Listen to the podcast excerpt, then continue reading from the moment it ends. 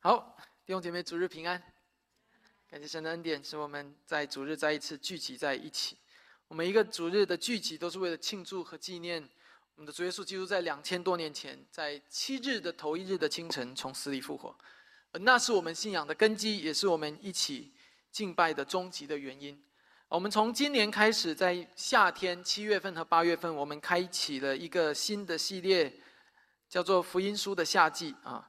啊，我们计划在未来每一年的七月和八月就读一段的福音书，然后到了九月，我们也会回归来读其他的书卷，这样子来确保我们一年的主日讲台来覆盖到不同的书卷的特特征。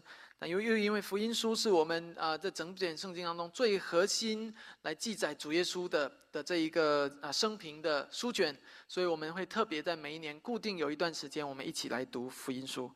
啊，我们从七月的第一周开始，我们开始了马太福音。那我们今天要来读的是马太福音的第二章的后半段。那如果你还记得我们啊啊之前的几次的分享，我们都常提到马太福音的听众和写作目的，乃是为了向那个年代的犹太人，来向他们证明主耶稣是旧约所预言的弥赛亚。所以你会看到马太在写作的时候和其他作者不同，他会常常引用到之前的旧约的话语。而今天的这段经文就是一个明证，马太每写完一段话，就要告诉犹太人们说：“嘿，你们还记得吗？在旧约有什么话说，现在应验了；在旧约有什么话说，现在应验了。”这就是今天这一段经文的写作的结构。那这一段经文是主耶稣出生以后，在他仍然是婴幼儿时期的。故事在上一周啊，吴正光博士与我们一起分享了第二章的第一到第十二节，来讲述到主耶稣出生了以后，有一些有几位从东方来的啊占星师，或者说这一个智者啊智慧智者，他们来来朝拜耶稣，那表明一个外邦人的世界当中，连外邦人都有人来朝拜耶稣。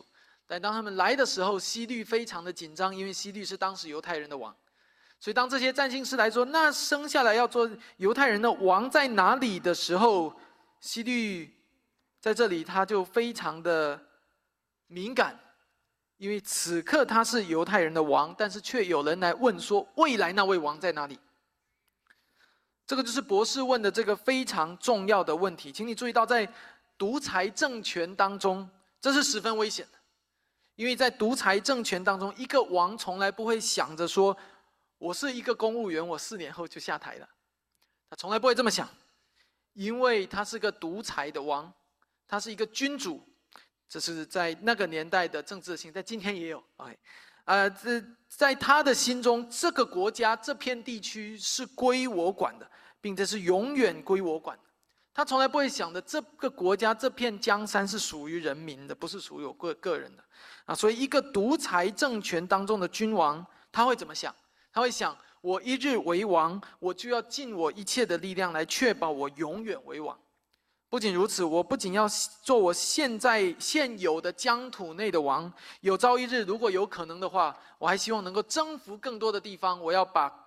让我的国土扩大，让我可以做更大的领土的王，而这正是西律王心中所想的。虽然西律王只是罗马皇帝之下的一个分封的王，一个诸侯王，一个小王，但是他也有野心。他从来没有想过说，罗马皇帝，你把这群犹太人分给我，我就和你们做好朋友，我就和你们打成一片，我就让你们喜欢上我。没有的。他想的是，既然罗马皇帝把你们这群人分给我管，那么你们就是我的财产，你们就是我的奴隶，你们就是为我所拥有。这就是西律王当时的思想。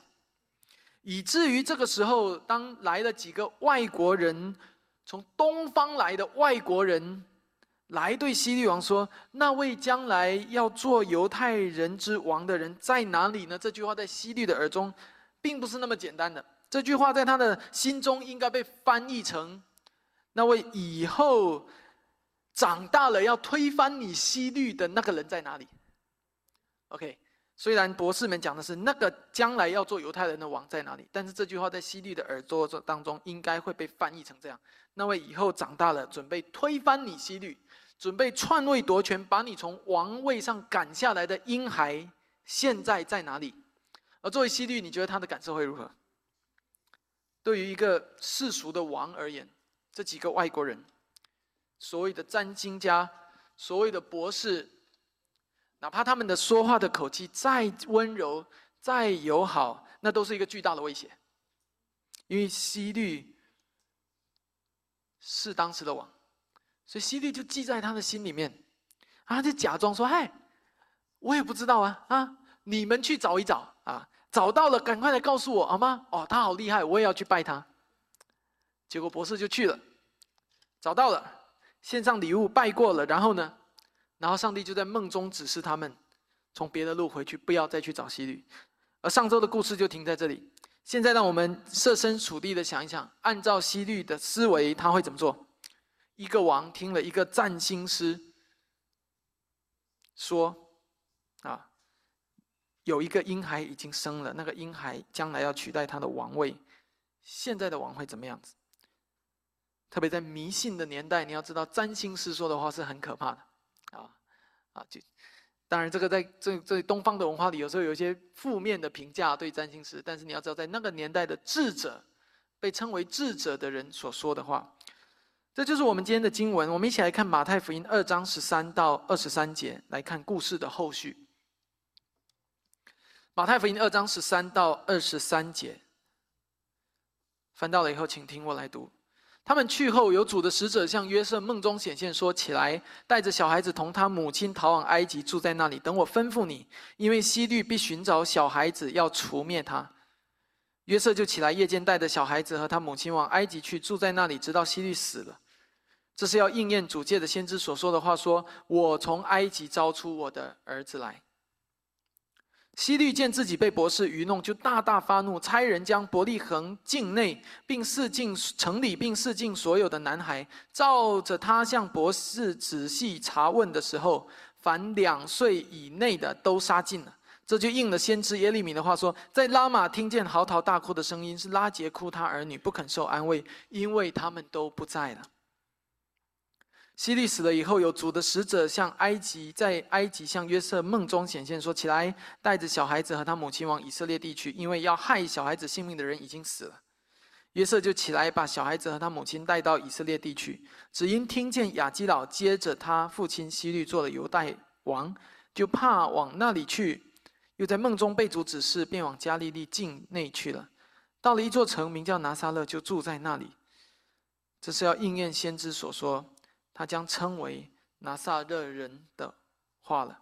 今天讲到的主题句是：上帝的护理是绝对完全的，是为着他自己的旨意和荣耀的，以至于我们都应当在其中顺服、敬畏，并且感恩。上帝的护理是绝对完全的，是为着他自己旨意和荣耀的，我们都当在其中敬畏、顺服并感恩。我每一周的主题句。都会在大纲第三页上面的彩色条的彩色背景的地方，这是我们讲到的主题句。在第三页也有我们讲到的大纲，供你参考，让你知道我们啊的讲到大致的内容是什么，以及一些希望你能够记下来的要点。所以，我们首先要来看到第十三到第十五节，我们要来看到他们下到埃及。今天的经文很清楚，有三段话，每一段都以旧约的应验为结尾。第一段就是第十三到第十五节，这一段是紧接在上文、紧接在上周的内容之后。当博士朝拜完刚出生的耶稣基督以后，经文说主的使者指示他们不要从原路回去。而在这里，同样的，主的使者指示约瑟他们要尽快逃往埃及，因为只要希律一旦发现他被背叛了，按照他的脾气、他的性格，会极其发怒。当他发怒的时候，他就会更加执着的相信这些占星家讲的是真的。也就是说，这个婴孩有一天一定会成为犹太人的王，也就是意味着他自己的王权不保，而这让他产生了深深的不安，而这种不安促使他做出一个决定，就是杀害婴孩。那是下一段。所以，我们先回到约瑟这边。当这些占星家离开以后，主的使者吩咐约瑟说：“你们赶快逃。”然后接着第十四节经文就说怎么样？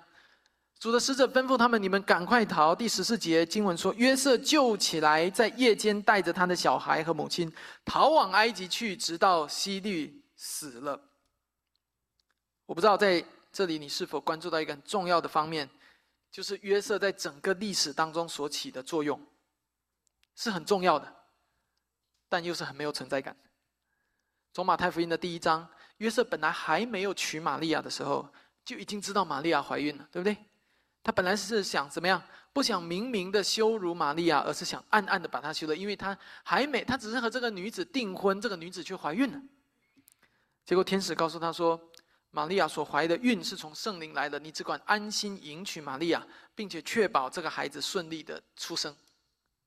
一个处女在婚前没有性经历的情况下，从圣灵怀孕，这是一个违背常识的信息。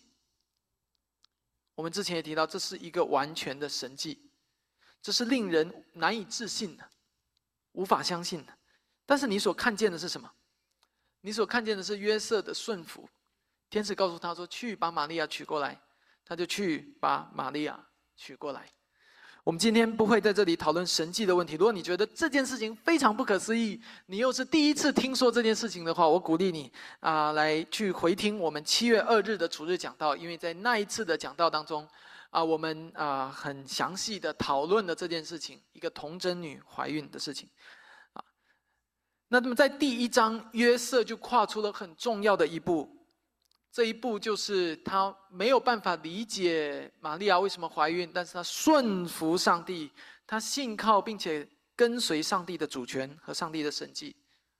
而在今天的经文当中，约瑟第二次这么做，他再一次这么做，你注意到吗？也许你会觉得很正常的，啊啊，天使怎么叫我们怎么做，我们就怎么做。所以有一天，天使只要他指示我，他向我显意象，我肯定也会顺从啊！这有什么好奇怪？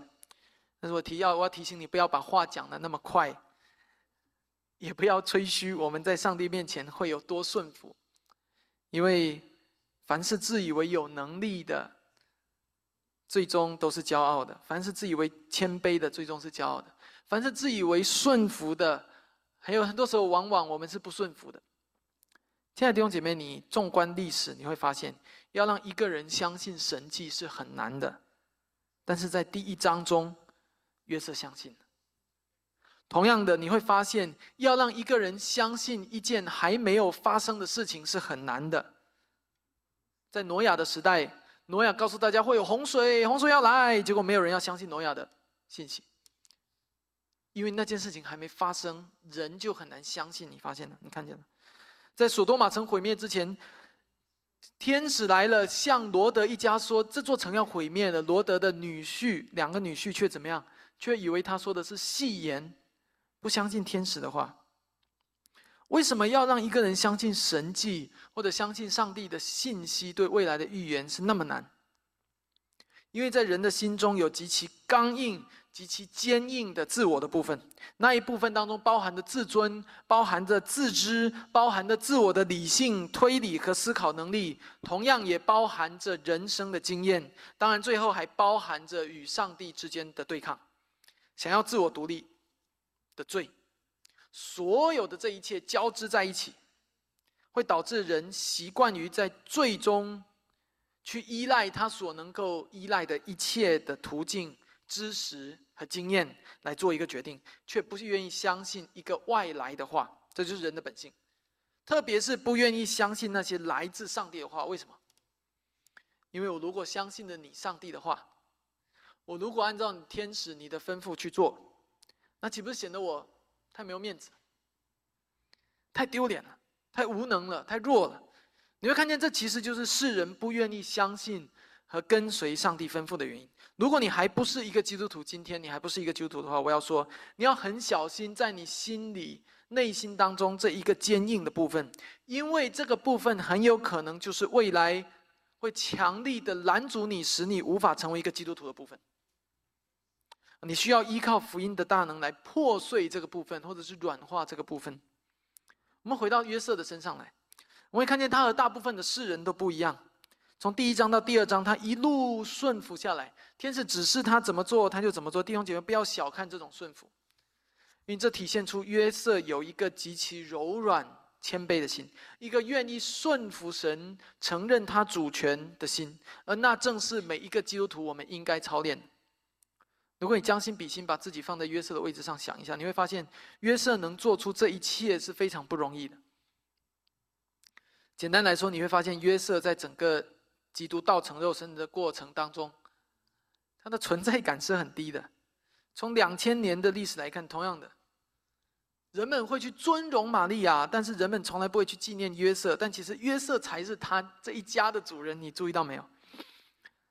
作为一家之主，他又在这当中学习顺服。稍微换作是一个稍微骄傲自大一点的，稍微自以为是一点的，稍微功劳没有算在他头上，他就发怒的人，在这个家里面的话，他很有可能到最后就撂挑子不干了，对不对？委屈都是我来承担，啊，功劳却一点没有算在我头上，这就是约瑟的人生。搞到最后，他像一个。用今天话说，像一个接盘侠一样，听得懂吗？我就是一个一直付出没有任何收获和好处的人。我为什么要听你的话？我为什么要顺服你的旨意？就是因为这个小孩现在给我的家带来这么多麻烦。我为什么要逃往埃及？弟兄姐妹，你可能会觉得我说的这些话非常的可笑，甚至你会觉得这种的心态非常的狂妄。但是如果今天约瑟是这样的表现，可能你会对他指指点点。你会说他不顺服，会说他狂妄，但是亲爱的弟兄姐妹，请容许我说，这就是在今天的基督徒当中，你常常会听到、会看到的心态和反应，甚至这种心态有可能就藏在你的心里，藏在我的心里。今天有许多人，你跟他讲福音，他的第一个反正反应就是：啊，这对我有什么好处？有什么利益？你跟我讲这个。你邀请他来教会，他会对你说：啊，教会对我有什么好处？是能领一盒鸡蛋吗？还是一瓶酱油？还是交一些朋友？这些朋友都是谁？是高官吗？是大老板吗？如果都不是的话，只是一些底层老百姓，我为什么要去交认识这些人？为什么要去交朋友？今天有许多世俗的人，许多的非信徒会带着这样的心态来看待教会，看待基督徒的聚会。但是同时，我也要再次提醒，今天有很多自称是基督徒的人，也会带着这样的心态来看待聚会，而那是何等的危险，何等的可怜。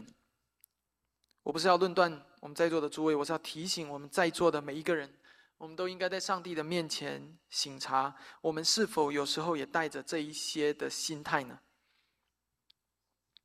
如果我们今天做什么都是为了个人的利益和好处的话，那我们就什么事都不用做了。你不要指望教会是一家公司或一家企业。我们刚刚的组织学也提到这个，你也不要指望教会是用来盈利的，以至于每个人都是股东，年底可以分红。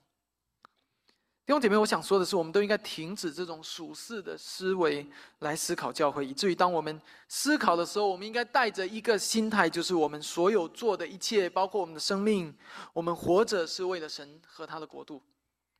我们的每一点努力都是为着上帝国度的施工，我们的一切要为主所用。这意味着很有可能我们自己个人的名字在将来并不会名垂青史，或者是我们西北华人浸信会的名字在将来不一定会有人纪念，但那都没有关系，因为神的国增长了。我们如今奉献出去的许多金钱、许多人力。物力、精力，最终可能在这个地上没有人纪念，甚至没有人来给我们，呃，表达他的 appreciation，也可能不会有什么物质性的回报，什么收益没有关系，只要上帝的名得荣耀，只要上帝的国度被建造，那就是值得的。我甚至鼓励弟兄姐妹，我们不要拿我们将来在天上会得什么样的奖励，来作为我们奉献或者服侍的动机。你的付出不是为了将来在天上房子大建一点，土地大片一点，或者冠冕的含金量高一点，不是的。你的付出、你的奉献，完全是为着上帝的荣耀，完全是因为你爱神而不爱你自己，仅此而已。而这就是约瑟给我们看见他顺服的生命。求主怜悯我们每一个人，也调整我们的心，使我们彼此劝勉，共同来为他而活。我不知道上帝会在未来如何的带领我们教会。或者是如何使用我们教会，是在硬体上让我们扩建，还是在软体上让我们通过我们教会培养下一代的传道人，建造教会网络，带领这一代这个世代的华人教会的归正？在这条路上，我们可能要付出很多很多，最终这些付出会不会反过来给我们带来什么利益？我们不知道。但我们唯独要知道的是，我们做这一切从来不是为了有一天让我们教会获得什么样的利益，而是为了使大使命被成全、被成就、被实践，使福音的国度被扩展。我们的主耶稣基督也是同样的，也就是这个婴孩中的这个小婴，呃，经文当中的小婴孩也是如此。他本来坐在高天宝座之上，他是创造天地万有的主，他在万有以先。他就舍弃一切的荣耀和尊荣，降卑成为一个轻易就可以让人杀掉的小婴孩，甚至需要通过逃难的方式来保命，成为这样软弱卑微的一个人，而这就是最大的舍己。与此同时，约瑟在这里同样活出了这样的生命，他把自己的生命交出来为上帝所用，哪怕这个过程中他的存在感极低，作为一家之主，他从来不是。这一出戏的主角也不要紧，他仍然愿意献上自己微小的生命为主所用。弟兄姐妹，我要鼓励你，无论你今天是七八十岁的银发族，还是二三十岁你正朝气蓬勃的年轻人，无论你是四肢身体健全，还是身体有缺陷残疾的人，还是身体不健康有许多医疗问题的人，无论你是单身还是结婚，无论你读到了博士还是初中毕业而已。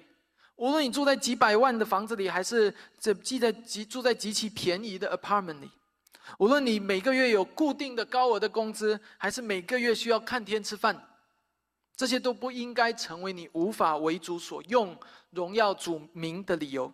这些也都不是你不愿意献上自己的生命的理由。上帝看重的不是你能够献上多少，上帝看重的是我们是否有一颗被福音所翻转的心，以至于愿意放下我们的主权，把自己献上。呃，因为我们的主他正是这样活在我们面前，他正是这样为了拯救我们而舍弃他自己。因为上帝从来不是按照我们的身份、地位、收入水平、受教育程度来选择要不要拯救我们，要不要施恩给我们。上帝乃是按照他至高神圣的主权。按照他在高天之上的怜悯，来拣选他的百姓。现场在座的基督徒们，我鼓励你：如果你以前还没有这样做，不要紧，从现在开始立志，要让你的生命被上帝所用。无论你是不是我们教会的成员，这都不重要。记住的是，不是为我们教会所用，而是被上帝所用。无论你走到哪里，我都盼望你能够在自己的祷告中这样说：上帝啊，我的一生是属于你的。我所拥有的一切，无论是完美还是不完美，都是你赐给我的，所以我愿意使你来使用所有这一切你所赐给我的。我鼓励你这样向上帝来祷告。约瑟默默的顺服了天使的吩咐，他带着孩子逃到埃及。而在以赛亚书五十三章那里，先知以赛亚这样预言：那位弥赛亚就是基督，在那里说他要多受痛苦。常经忧患，没有人会想到，所谓的多受痛苦、常经忧患，居然是从一个婴孩时期就开始了。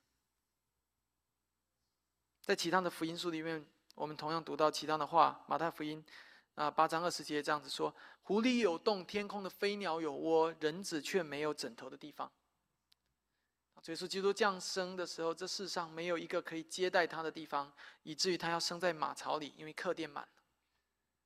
当他长到不到两岁的时候，他需要逃难逃命去埃及，因为政权要杀他。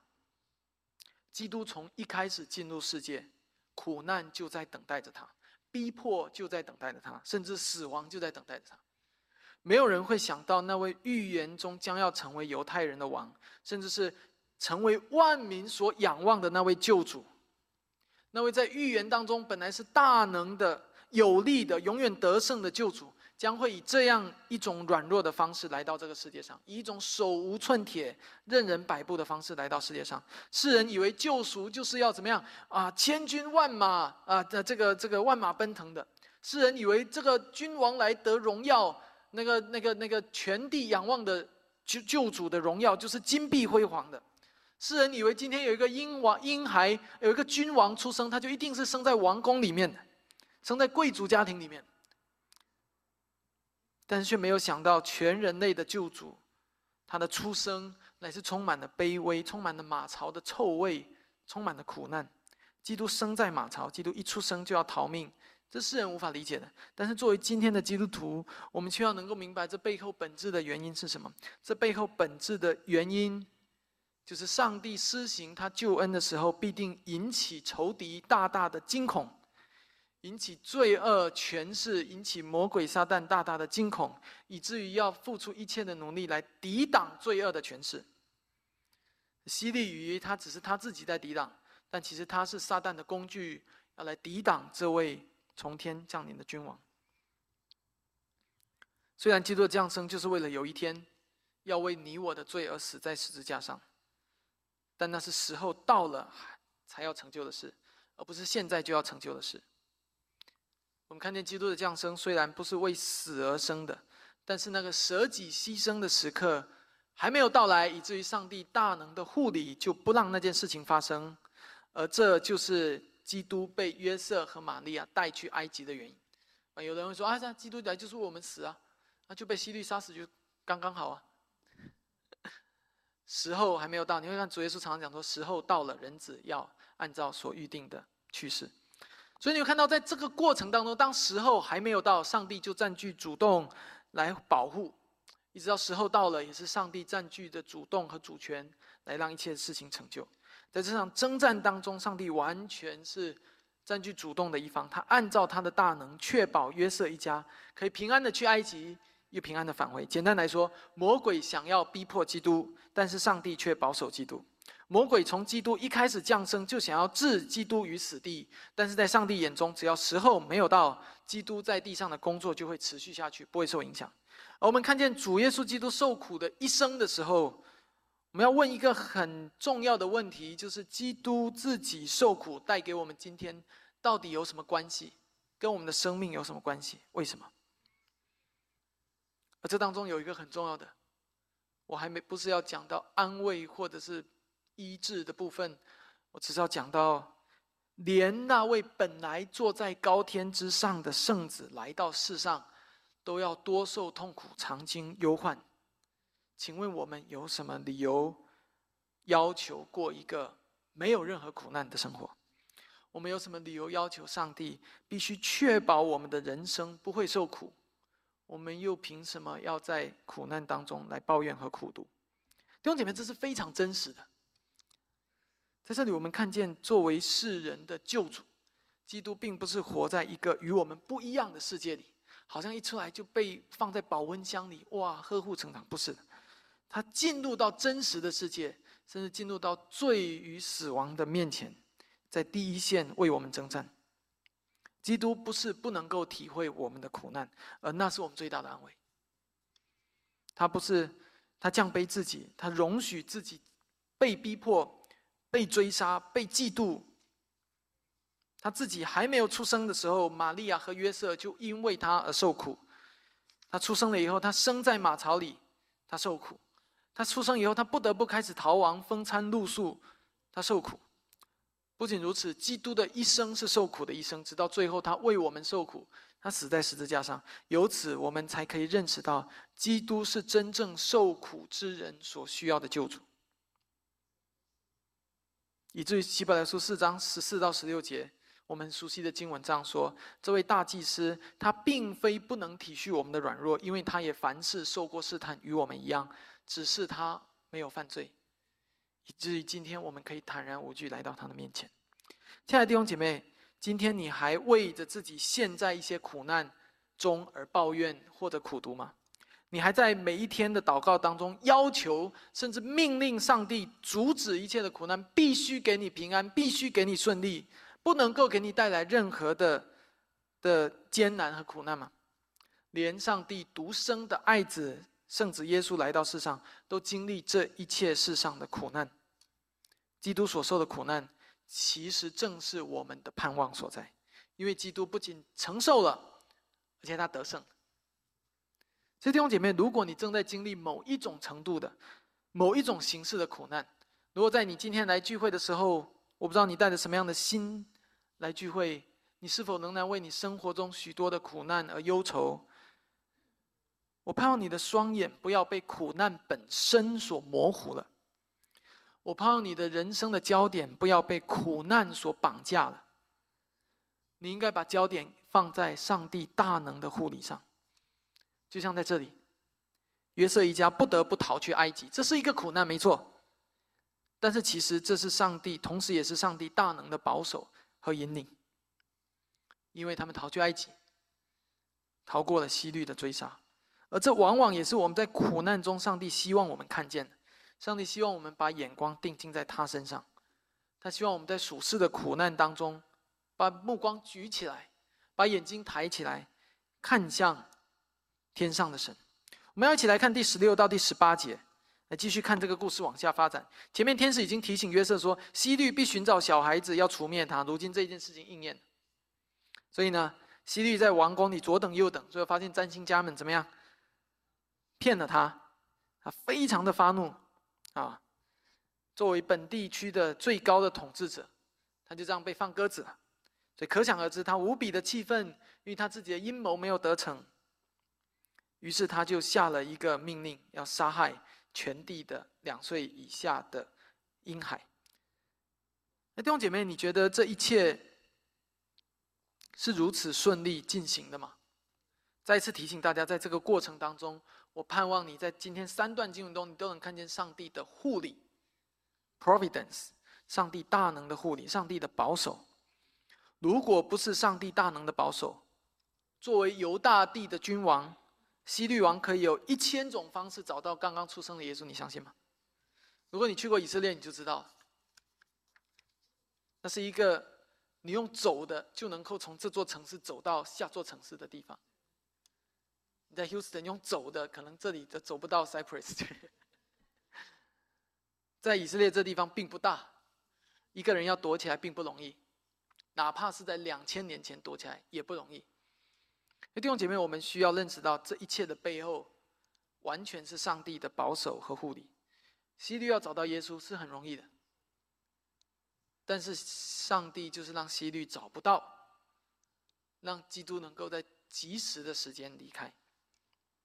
而这是上帝的保守和护理，the protection, providence of God。上帝约瑟一家正是因着这样的护理和保守，平安的去到埃及，平安的回来。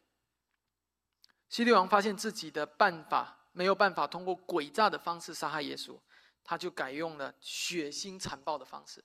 他骗占星家不行，他就用血腥的方式。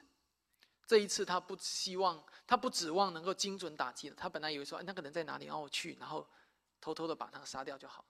结果这次找不到了，他就不指望精准打击，啊，他也完全不关注道德伦理，他开始下令杀死全地两岁以下的孩子。虽然这个伯利恒不是一个大城，所以当时并不一定是一个血流成河的画面。那个地方的婴孩啊，据呃呃这个这个历史学家的推算，大概也就是不超过二十个，估计两岁以下的婴孩，所以。不不是一个大的数目，但并不意味着这不是一个残暴的数目，也并不意味着那些婴孩是啊这个该死的。但是你会看到西律因着他自己的血气和情欲，他自己陷在疯狂当中，他失去了理智，他失去了道德，他做出这样疯狂的事情。而通常我告诉你，这种时候，这个过往离自己倒台的时候也不会远。当一个人疯狂起来的时候，他不会在一件事情上疯狂而已，他会在整个生命的过程中疯狂。啼笑啊，就是 听得懂，疯掉了，疯癫了。很显然，你看到第二章到最后的时候，希律很快就死了。那是我们下一段要讲到的，这是很奇妙的。在这里，马太把敌意上升到了最高潮。弟兄姐妹，我盼望你从希律这个命令中看见两件事情。第一件事情就是地上的君王和天上的君王此刻正在相争，正在打仗。这个这就是惨无人道的命令为什么被发出来的原因，因为这是王权之争。就是那位地上的君王想要跟天上的君王争夺王权才会发生。第二个，我是盼望你看见的，就是基督是那个真正以色列的后裔，是那位真以色列人，是真正的上帝的儿子。什么意思呢？你还记得在出埃及记的时候，上帝通过摩西对法老说怎么样？说以色列是我的长子，所以现在我要从我的埃及把我的长子带出来，那叫出埃及记。而在这里，是真正的上帝的儿子从埃及地被带出来。你看见那背后的奇妙吗？而那就是原来旧约当中出埃及记整个的画面，原来整卷的出埃及记是耶稣基督的预表。弟兄姐妹，这就是旧约和新约当中的联系，而耶稣就是那个新以色列。这难道不奇妙吗？上帝的儿子在世上遭到逼迫，却蒙上帝的保守，最终从埃及离开，回到迦南地。由此我们可以得知。出埃及记是个预表，这个预表指向基督。无论法，无论是法老想要杀死以色列所有的婴孩，在出埃及记第一章，还是希律想要杀死伯利恒所有的婴孩，这背后都是地上的君王和天上君王的象征。而这种的象征，无论是在出埃及，还在马太福音，他都没有得逞。为什么？因为上帝都亲自介入，来进行保护。接下来，我们就要来看到第三段的经文。我们要来看十九到第二十三节。从十九节一开始，我们看到第一个震惊的消息就是怎么样？西律死了。历史记载，西律死于主前四年，这是历史记载，啊，有其他的史书可以证明的。这就意味着，西律在发疯想要用血腥的方式杀死耶稣之后不久，他自己就死了。在他发出。那一个要屠杀全城婴孩的命令不久以后，他就死了。这是一个巨大的讽刺。那位本来自以为有能力的、强壮的、有力的、威武的，那位本来想要靠着血腥和残暴杀死别人的那一个，却先死了。那位本来卑微的、软弱的、幼小的，本来需要通过逃亡来保命的那一位，却活下来了。而这样的讽刺，其实贯穿在人类历史的长河中。弟兄姐妹，你想象一下，在过去的历史中，有多少次，有多少政权，有多少君王，有多少的皇帝、主席、总统，想要消灭基督的教会，想要消灭基督教信仰，但是却一一失败了。回想罗马的年代，罗马皇帝用何等血腥残暴的方式。把基督徒推到狮子坑里，呃，推到那个斗兽场里，被狮子吃掉；把基督徒绑在那个火火柱上，被烧死；把基督徒用要这个这个分尸的方式杀死，用各式各样的方式来逼迫基督徒。但是他的教会却在上帝的保守下存活下来。想象一下，在公元四世纪以后，回教的兴起，曾经阿拉伯人是何等的壮大。想要一口把欧洲吞吃掉，结果就在法国的都尔之役的时候却失败了，以至于阿拉伯人不能够吞吃掉整个欧洲，以至于整个的基督教会再一次被保存下来。回想一下，在呃呃那个宗教改革的时期，虽然不是要消灭教会，但教会已经被魔鬼撒旦的诡计带到一个危险的境地了。但是上帝却通过宗教改革的方式，把教会重新带回。圣经里面，再想象一下过去的这两百年到三百年，宗教改革运动以后的启蒙运动、理性主义的兴起、世俗主义的兴起，想要如何的抵挡、逼迫基督徒，甚至消灭教会，但是教会却存在。想想过去这一百多年，如果你从中国大陆来，你就知道共产政权何等的想要逼迫教会，甚至消灭教会。在文革的时候，甚至说出一句话：说中国的基督教已经进入历史博物馆了。却不知道，在文革结束的时候，遍地都是基督徒，像雨后春笋一样涌起来。当年被逼迫流放到边疆去，新疆、去西藏、去内蒙古的那些基督徒，在文革之后，却发现那里有一个一个的教会兴起来，他们像宣教士一样被拆出去。上帝借着逼迫。却仍然在建造他的教会，在这个历史上还有许许多多的故事，如果你读教会历史的话，你会看到不仅是东方的君王、西方的君王、法国的君王、英格兰的君王、德国的君王，都曾经想要逼迫基督教。他们竭尽真、竭尽全力，想把教会摔在地上，他想要逼迫着教会死去。最终，那些逼迫教会的君王都死了，教会依旧兴旺。这就是我们刚才所唱的诗歌《教会唯一的根基》的第三段。哈利路亚，感谢归于上帝。在马太福音的第一到二章里面，不仅充满了生，基督生了，我们都很开心。这两章里面也充满了基，充满了死。不仅充满了盼望，也充满了危机。希律想杀死耶稣，自己却迎来了死亡。弟兄姐妹，圣经从来不避讳谈论死亡，无论是恶人的死还是异人的死。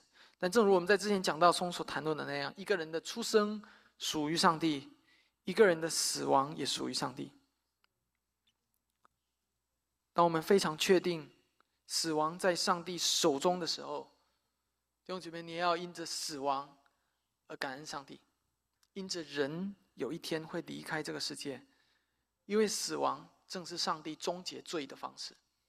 希律在这里无法无天的做事，上帝如何的终结他的犯罪，通过拿走他的生命。弟兄姐妹，我们并没有比希律好到哪里，我一一定要希望你能够明白。所以，当最后你会发现，连死亡都是上帝护理的手段之一。而你要知道，所有在上帝手中的。蒙他所拣选的百姓，他都保守他们到底。那难道不是一个好的、美好的未来吗？是的，每一个人都会离开这个世界，但是主耶稣基督从死里复活，意味着死亡不是一个终点，意味着世人不信上帝的人以为死亡就是一了百了，但在我们在圣经的教导中，我们却明白，死亡只是上帝手里的工具。他要带领我们离开这个有罪的世界，他要将永生赐给我们。有一天我们要复活，要站在上帝的面前，我们要与他一起在永恒里。这是极其美好的。所以，当我们一起思想西律的死亡的时候，我盼望你能够明白，连死都是上帝手里的工具，意味着连死都听上帝的吩咐，意味着我们不应该也没有必要惧怕死亡。求主帮助我们。最后，我们要来看马太在这三段简短的经文中，每一段的结尾处都特别指向旧约的话。这就是我们在开头所讲的。第一第一句话讲说：“我从埃及招出我的子来。”我刚才已经有提到，这个当中表明的出埃及记就是指向基督的，意味着出埃以色列民是上帝的儿子，意味着耶稣是新以色列。这个是对应的部分来告诉我们。第二段我们会看见。应验了先知耶利米的话，在那一边讲到是整个以色列被掳的画面，而在新约同样的，我们看到一耶稣作为新以色列，他也被掳，被掳去埃及，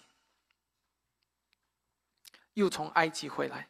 第三个讲到耶稣是从拿撒勒出来的，这是一个比较特别的、有意思的这个信息，因为你在旧约当中你没有找到。清晰的对应的一句话说：“弥赛亚要从拿撒勒出来。”这样一句话，但是在旧约其他的资料里面却告诉我们，弥赛亚是一座什么样的城市呢？是一座被掳归回的犹太人，一群聚集等候弥赛亚的时候，他们都会聚到拿撒勒这个地方。这是很有意思的。所以拿撒勒城的意思，这一座城存在的原因，就是因为。在那个地方，人们在那个地方等候弥赛亚，所以一群要等候弥赛亚来的人，他们就聚到一起，住到一起去，住到拿撒勒去。而基督最后从拿撒勒出来。当我每一次谈到某一件事情是上帝的护理的时候，我们常常会怀疑，常常会不相信。但是马太在这里给我们看见，无论是八百年前以赛亚的预言，还是啊那更近一点的六百年前的耶利米的预言，还是旧约的话语，在今天都应验了。而这是上帝的护理。我们常常会对上帝的护理带着一个疑问：说真的吗？我不相信，哪有那么奇妙的事？但亲爱的弟兄姐妹，我要告诉你，如果你真的是一个敬虔爱主的基督徒的话，你会明白，并且非常确认，是的，这就是上帝护理的结果。我特别要对今天在座的飞机徒徒们说：你不要以为你今天坐到我们的当中只是一个偶然。恰好我是某某人的朋友，我被带到这里；恰好我是某某人的丈夫或者妻子，我被带到这里；恰好我是某某人的亲戚，所以我在这里；恰好我今天有时间，我路过，我来旅游，所以我在这里。不，亲爱的弟兄姐妹，我希望我们每所有人能够明白一件事情，就是在今天二零二三年七月三十日的早晨，你走进西北华人建信会，来参加我们的主日敬拜，你坐在我们当中。我们都相信这是出于上帝在我们彼此生命中的护理和带领和保守，而我们要做的就是在这当中识别上帝主权的作为，并且寻求他在未来在我们心中的带领。在今天讲到的最后，我想要和大家分享我们对上帝护理有三个重要的认识以及三个的心态。我会很简短的把这三个啊啊这个认识和心态。啊，提及来帮助大家认识。第一个，上帝大能的护理，不意味着那些世人看为悲惨的事不会临到我们。这句话很好理解，在今天的经文当中正是如此。逃命啊，屠杀，这些都是在世人看为悲惨的事，它就临到上帝的独生子耶稣基督的生命当中。意味着上帝大能的护理，不，并不意味着那些悲惨的事不会临到我们。相反。那些悲惨的事，反而是上帝护理的一部分。OK，这第一。第二个，上帝大能的护理不是为了使我们得到属世的成功。上帝救耶稣不是为了让他健康，然后在这上好好活着，不是为了他的使命最终能够成就，才有这一切的护理。上帝对我们生命中的护理也是一样的。你的生命成功、发财、赚大钱啊啊，活到一百岁，活到一百二十岁。那不是在上帝眼中，不是他最终的目的。上帝从来不是为了我们属世的成功来护理我们的生命，上帝从来都是为着他至高的荣耀和他自己的心意来护理我们的生命。第三个，同样的就是应用啊，跟第二个相对，上帝大能的护理是为了使他的心意成就，不是使我们的心意成就。所以不要带着一种心态。特别是在今天讲到结束的时候，说哇，传道说的好对，所以我要相信上帝在我生命中掌权，他在护理我，带领我的生命。所以上帝啊，求你给我一个好工作，啊，上帝啊，我要一个更大的房子，啊个更好的车子啊啊，顺便啊，我的婚姻不太顺利啊啊，能能能不能改变我的呃这个配偶，让他更听我的话，让我的丈夫更这个怎么样，这个正降服于我啊，让我的孩子更孝顺我一点。纵观圣经，你会看见上帝做事情从来不是以我们属世的成功来作为终点。上帝可能使一个人发达，可能使一个人成功；上帝可能是一个不生孩子的妇人生孩子；上帝可能是一个瘸子行走、瞎眼看见，使一个人死里复活。但是你要关注，所有的这一切是为着神的荣耀。所有这一切，你不要以为哦，OK，那这样的话，只要我模仿圣经的样子里面的方式去求，我也可以得到。不，上帝所有做的这一切，不从来不是为了使一个人更好的属世的生活。想一下，如果那个瘸子行走，本来还不能走的，结果就能走的，就开始跑去犯罪了，开始跑去偷东西了，开始跑去说谎了。那请问，他是到底是能走好还是不能走好？他还不如不能走呢，因为他不能走，他少犯很多罪。想想，如果一个哑巴一开口就开始学会论断，开始学会说谎了，开始学会狡辩了，开始学会自夸了，开始学会诡诈了，诚实的说，他还不如一个哑巴呢。你们能明白能明白我的意思吗？一个人如果赚钱发达了，然后他的生命堕落了，他还不如纯停留在贫穷的状态，仰望神过一个金钱的生活。今天的人一直追求世俗的成功，但请允许我说，上帝只赐给世人世俗，呃世俗的成功、医治和顺利，然后继续任凭人利用这些成新的成功，继续去陷在罪里。如果上帝这么做的话，上帝就不是真的上帝。所以今天，如果一个人说只要我求要发达，上帝就一定让我发达，诚实说，那个上帝不是真的，不是你你所要，呃不是你应该敬拜的那位上帝，那变成你的仆人。变成你的阿拉丁神灯，变成你的魔法师，变成服务你的。可是你今天放眼望去，有多少的自称是基督徒的人，仍然陷在这样的偶像敬拜当中？不正是如此吗？所以第二点和第三点要明白，上帝的护理从来不是以属世的成功做终点，而是以他的国度、他的旨意做终点。最后，我们要来提及我们在上帝面前应该的护理面前应该有的三个重要的态度。第一个，敬畏。我们应该让敬畏成为一个文化。你既然知道那一位是有主权的，你知道我们理当敬畏他。敬畏是一种生命的方式，也是一种值得在我们教会当中推广的文化。我们每一个人都应该敬畏上帝，我们每一个人都应该敬畏圣经。